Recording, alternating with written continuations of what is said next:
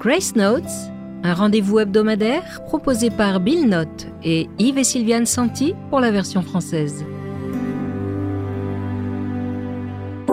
La grâce à nos portes.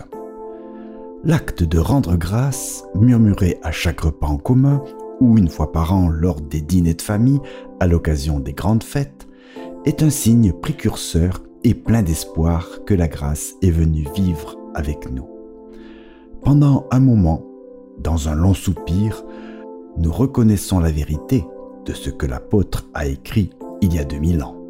Vous ne vous appartenez pas à vous-même, vous avez été racheté à un prix élevé. Pendant un instant, la garde est baissée, le pont-levis est ouvert, et nous admettons que nous ne nous sommes pas faits nous-mêmes, ni ne sommes même autonomes. Le château de nos vies a toujours eu un gardien, un protecteur. Tout ce que nous sommes, tout ce que nous avons et toutes les structures qui nous protègent nous ont été données, pas méritées. Même ce que nous disons avoir gagné est indéniablement construit sur des dons trop nombreux pour être comptés. Lorsque je dis merci, je confesse qu'il y a quelque chose ou quelqu'un de plus large, de plus grand et de plus généreux que toutes les défenses que je pourrais rassembler ou toute bonne action que je pourrais faire.